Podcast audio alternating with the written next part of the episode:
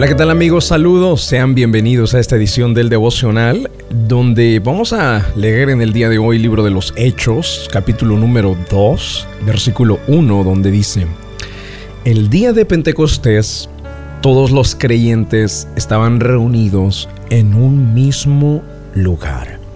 Queridos amigos, el título del devocional el día de hoy es Espera el tiempo de Dios. Eh, dice este versículo de manera clara que fue una fecha específica que Dios había escogido para que los apóstoles fueran llenos del Espíritu Santo. Y, aquí hay una historia bien interesante porque Jesucristo les había dado una comisión. Jesucristo les había dado una tarea a todos ellos y les había dado una tarea que no era fácil. Les dijo de varias formas. Una ocasión les dijo, los mando como ovejas en medio de lobos.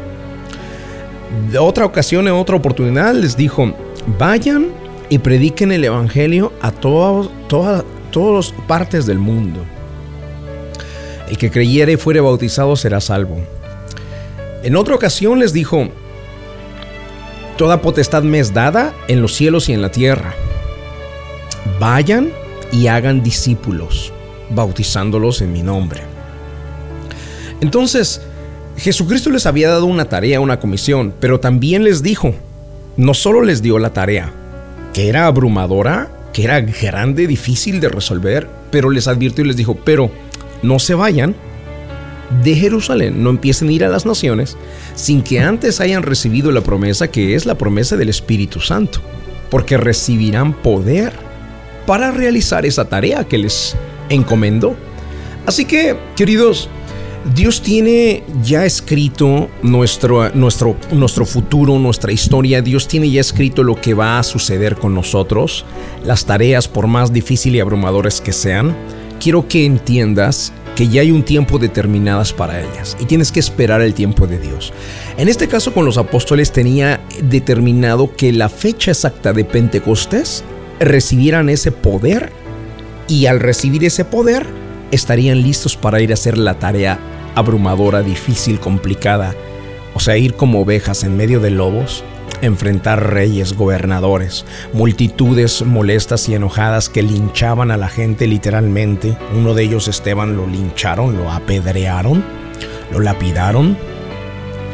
Pero esa tarea, por más, por más complicada que fuera, estaban ellos preparados con el poder necesario para poder resolverla.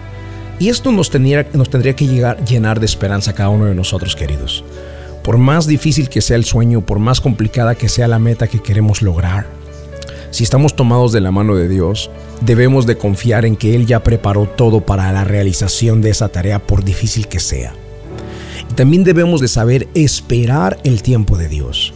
Dios esperó específicamente la fecha del día de Pentecostés para llenarlos de ese poder.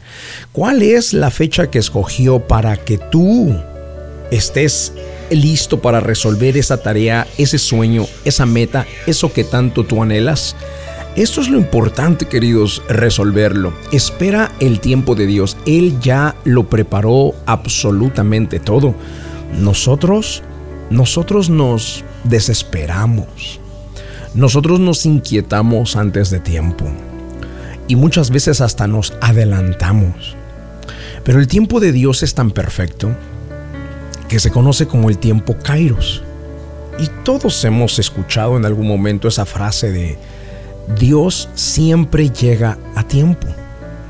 Dios no llega antes ni llega después. ¿Te acuerdas de la historia de los judíos que venían como esclavos de Egipto hacia su libertad y se encontraron entre el mar rojo y en la parte de atrás venían todo el ejército de Faraón con toda su caballería y todas sus armas de guerra para llevarlos nuevamente cautivos y prisioneros como esclavos a Egipto. Parecía, parecía que habían sido abandonados por Dios estos judíos. Parecía que no llegaban tocó la puerta, la desesperanza, la puerta del corazón de ellos, gritaban de pánico, de temor y, esto así nosotros reaccionamos normalmente. Es de humanos hacerlo. Pero si confiamos en que Dios ya tiene todo preparado, tenemos que saber que Él ya tiene la puerta lista de la solución. Y Él siempre llega a tiempo. Y ante el mar, llegó en el tiempo perfecto. Cuando los carros de Faraón venían, cuando la caballería de Faraón venía tan cerca de ellos, abrió el mar para que pudieran pasar los judíos y al mismo tiempo destruir a todo ese ejército de Faraón. Queridos amigos, esperar el tiempo de Dios no es tarea fácil. Se requiere fe, se requiere confianza y se requiere certidumbre de que sucederá. Y esto, esto es lo que nos diferencia de las demás religiones la, la confianza total y completa, la seguridad de que Dios no me abandonará, de que Él llegará a tiempo. En medio de una enfermedad, va a ser doloroso, va a ser triste, pero Él llegará a tiempo. En medio de un accidente, de la pérdida de un familiar, va a ser doloroso, pero Dios llegará a tiempo. Hacia la cima de la meta que quiero alcanzar, lograr, realizar, va a ser doloroso, va a ser difícil, pero Dios llegará a tiempo espera el tiempo de Dios. Vamos al momento de la oración. La oración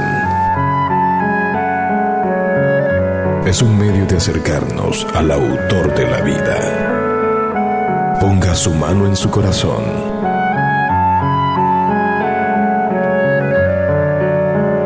Es momento de hacer oración.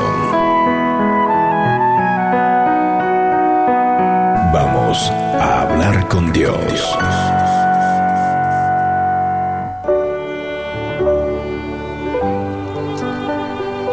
Padre Celestial, en el nombre de Jesús, te damos las gracias por la oportunidad que nos das. Este es un día extra, Señor. Este es un día de gracia. Este es un día más. Y es maravilloso vivirlo.